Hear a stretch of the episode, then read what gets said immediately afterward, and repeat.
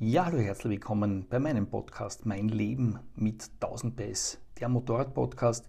In dieser Folge habe ich wieder ein altes YouTube-Video von uns reaktiviert, aber ich glaube, das ist sehr fluffig auch als Podcast zu hören. Also wenn du das Video noch nicht kennst, ist das eine gute Gelegenheit, hier in das Thema einzusteigen. Ich wünsche dir ganz viel Spaß mit diesem Podcast von 1000 PS. Heute lasse ich euch tief in meine Vergangenheit blicken Heute sprechen wir über die fünf Gründe, warum ich früher mal ein schlechter und miserabler Motorradfahrer war. Die ganze Wahrheit hier in diesem Video. Ja, böse Zungen werden jetzt vermutlich unten drunter posten, warum war. Er ist es ja immer noch. Also ich glaube, einer von den fünf Punkten habe ich heute auch noch nicht so im Griff, aber äh, die anderen vier Punkte habe ich heute mittlerweile ganz gut im Griff. Und die möchte natürlich euch nicht vorenthalten, die Fehler, die ich in meinen jungen Jahren gemacht habe, dass ihr nicht dieselben Fehler macht's. Also, erster Punkt, warum ich früher mal ein schlechter bzw. miserabler Motorradfahrer war, war, weil ich planlos drauf losgefahren bin. Planlos auch jetzt nicht nur hinsichtlich des Ziels, wo ich hinfahren möchte, sondern auch des Ziels in der jeweiligen Kurve. Ähm, das ist schon eine, ein, ein wichtiger Schritt, der erste große Schritt, um es besser machen zu können, ist es sich überhaupt zu überlegen, was will ich überhaupt in der Kurve wo möchte ich rauskommen. Ähm, viele Leute und so auch ich in jungen Jahren bin da einfach in die Kurve reingefahren und dann bin ich halt am anderen Ende der Kurve irgendwo rausgekommen, also schon so äh, noch auf Asphalt, aber ich habe mir da keine Gedanken gemacht, ob ich da jetzt innen bleibe oder außen bleibe oder ob ich da irgendwie mir die Linie zurechtlege für die nächste Kurve. Ich bin halt irgendwie durch die Kurven gegondelt, habe das Leben genossen, das Motorradfahren und ist ja gut soweit, soweit eben dann keine diffizilen Situationen entstehen, eben dass da zufälligerweise gerade beim Scheitel eine Gefahr von innen droht oder dass die nächste Kurve, die folgt, äh, ja, meine Linienwahl beeinflusst. Ähm, also das, glaube ich, ist einer eine der, der ganz großen Fehler, die Motorradfahrerinnen und Motorradfahrer machen, dass sie planlos in Situationen reinfahren, ohne sich konkret zu überlegen, wie möchte ich aus dieser Situation überhaupt rauskommen. Ich glaube, das ist ein ganz wichtiger Verbesserungspunkt, ein großes Verbesserungspotenzial für uns alle, wenn man da mit etwas mehr Plan hineingeht in eine Linie. Zweiter, zweiter Punkt, den ich lange falsch gemacht habe, war, ich bin oben verkrampft gefahren und unten war ich locker. Das habe ich jahrelang noch gemacht. Ähm, habe ich mir dann eigentlich erst an der Rennstrecke, Rennstrecke abtrainiert. Dort ist mir das erst als Makel bewusst geworden, weil ich da so richtige Blockaden gehabt habe und da bin ich dann auf den Grund gekommen, wieso gegangen, wieso, wieso komme ich nicht weiter runter, wieso komme ich da nicht fluffiger um die Ecke. Es waren eben diese Blockaden im Oberkörper. Konkret waren es bei mir so wirklich diese Ellenbogen, die so wie Granitblöcke da äh, so verkrampft haben und das verhindert haben, dass ich mich da geschmeidig wie ein Wildkätzchen auf dem Tank herumbewege. Also plakativ gesprochen, gut wäre, den Oberkörper locker geschmeidig zu lassen, die Arme locker geschmeidig zu lassen, die Hände locker am Lenker zu führen, wohingegen man unten mit den Beinen äh, und mit, der, äh, ja, mit dem Unterkörper sich quasi gut in das Fahrzeug integriert und einen festen Sitz hat, oben aber locker und beweglich bleibt. Man kann das leicht selbst überprüfen. In einer gefahrlosen Situation, wo man einen guten Überblick hat, kann man mal überprüfen, während der Kurvenfahrt zum Beispiel in Schräglage, dass man versucht, ob die Gelenke durchgängig sind, dass man einfach versucht, so die Gelenke, die Ellbogengelenke so ein bisschen zu, zu schütteln und zu flattern. Und da werden einige merken, wie hölzern sich das vor allem auf der kurveninneren Hand, am kurveninneren Arm anfühlt. Und wenn man das schafft, diese Arme locker zu halten, führt das zu vielen, vielen weiteren Dingen. Das führt automatisch dazu, dass man dann wohl oder übel mehr Last über den Unterkörper ins Motorrad einführt und oben lockerer fährt, dann nimmt man automatisch Druck vom Lenker, was vor allem bei Naked Bikes viel positive Auswirkungen hat, auch bei Supersportlern nicht unwichtig. Und ähm, dann wird vieles automatisch besser. Also das, gute Hausaufgabe für die nächste Ausfahrt. Äh, einfach mal versuchen, so diese, diese Gelenke hier locker in den Radius äh, ja, zu, zu flattern zu lassen und dann sehen, was das für tolle Auswirkungen für den Rest vom Körper hat. Ähm, was natürlich ich falsch gemacht habe, was viele falsch gemacht haben, was wahrscheinlich viele auch falsch machen, die nicht viel Motorrad fahren, ist mir bewusst worden, muss ich gestehen, jetzt auch wieder ähm, oder damals 2020 im ersten Lockdown bin ich ja auch einige Wochen nicht Motorrad gefahren und dann bin ich auch nur weniger gefahren als sonst. Und da war es dann so, dass mir wieder bewusst geworden ist, wie schlecht die Blicktechnik eigentlich ist. Und dann habe ich mir gedacht, wie schlecht war das eigentlich früher, als ich selten gefahren bin und wie schlecht muss das sein bei Leuten, die jedes Jahr mehrere Monate nicht Motorrad fahren. Also das ist erschreckend, wie schnell man die richtige Blicktechnik verlernt, dieses automatische Anvisieren der Gefahr und nicht, dass man die Lösung anvisiert, sondern immer die Gefahr anvisiert. Das ist halt äh, so in unseren Gehirnen mit drinnen.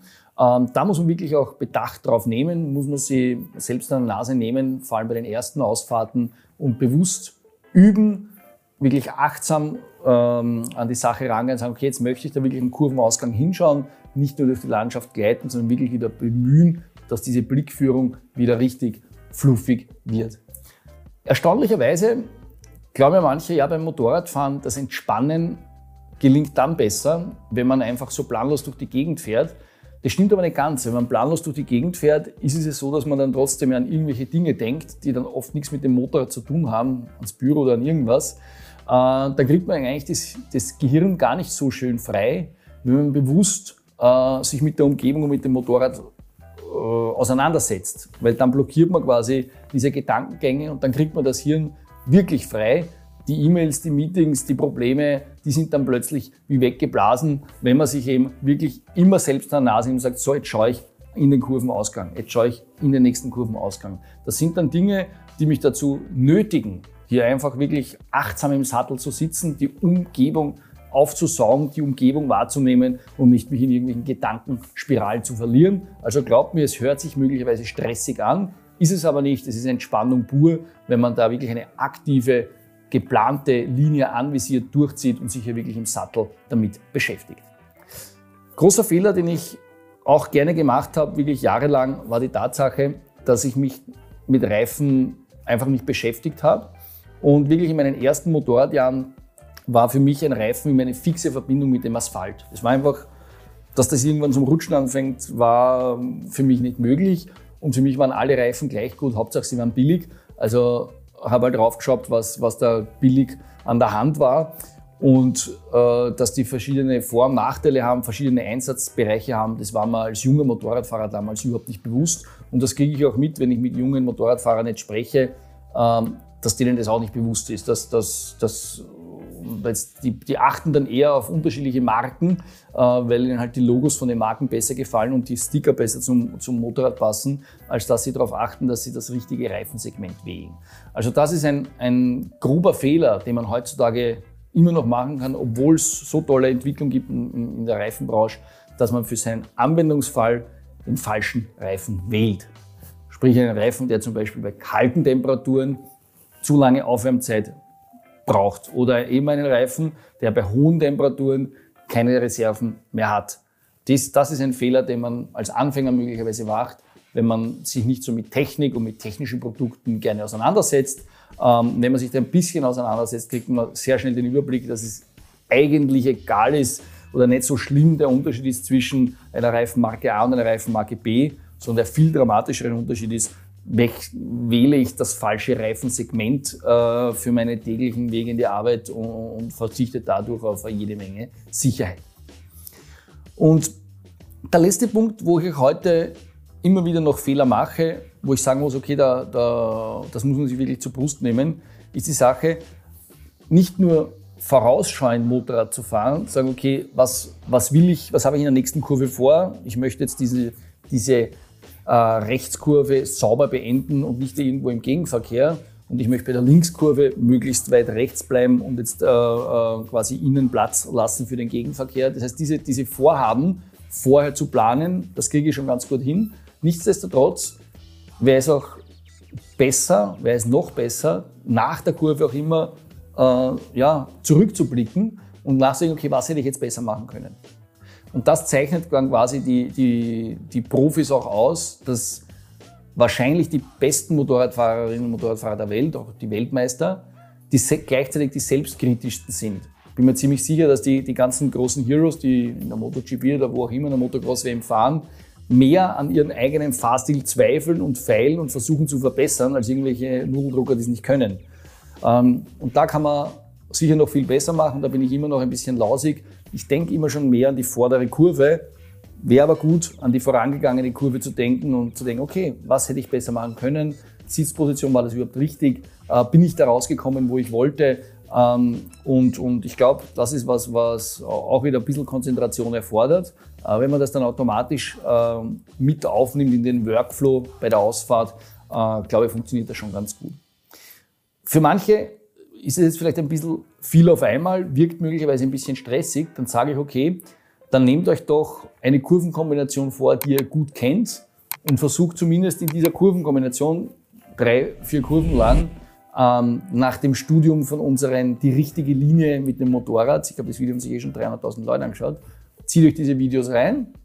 Äh, danach denkt drüber nach, was ich gesagt habe, mit dem vorausschauenden, rückblickenden Fahren und versucht es ein paar Kurven mal und da werdet ihr sehen, dass das ähm, nicht stressig ist, sondern durchaus entspannend und bereichert und dann so eine Motorradtour intensiver werden lässt und eben das Hirn auch wirklich frei wird von äh, Alltagsstress und man wirklich dann verschmilzt mit der Fahrbahn und mit dem Motorrad, das ist eine ganz angenehme Sache. Und es dient auch der Fahrsicherheit. Möglicherweise, ich weiß nicht, wer, wer Seelenstriptease machen will, gerne postet unten drunter, was ihr äh, früher gerne falsch gemacht habt, was ihr jetzt schon besser im Griff habt. Dann machen wir da vielleicht so eine Best of Fehler, weil aus Fehlern lernt man bekanntlich und niemand ist fehlerlos. Also postet gerne unten drunter jene Fehler, die ihr auch verkraften könnt, wenn ihr die rausposaunt. Und dann haben wir da eine kleine Wissenssammlung und freue mich, ähm, wenn da ein paar Leute mitmachen. In jedem Fall.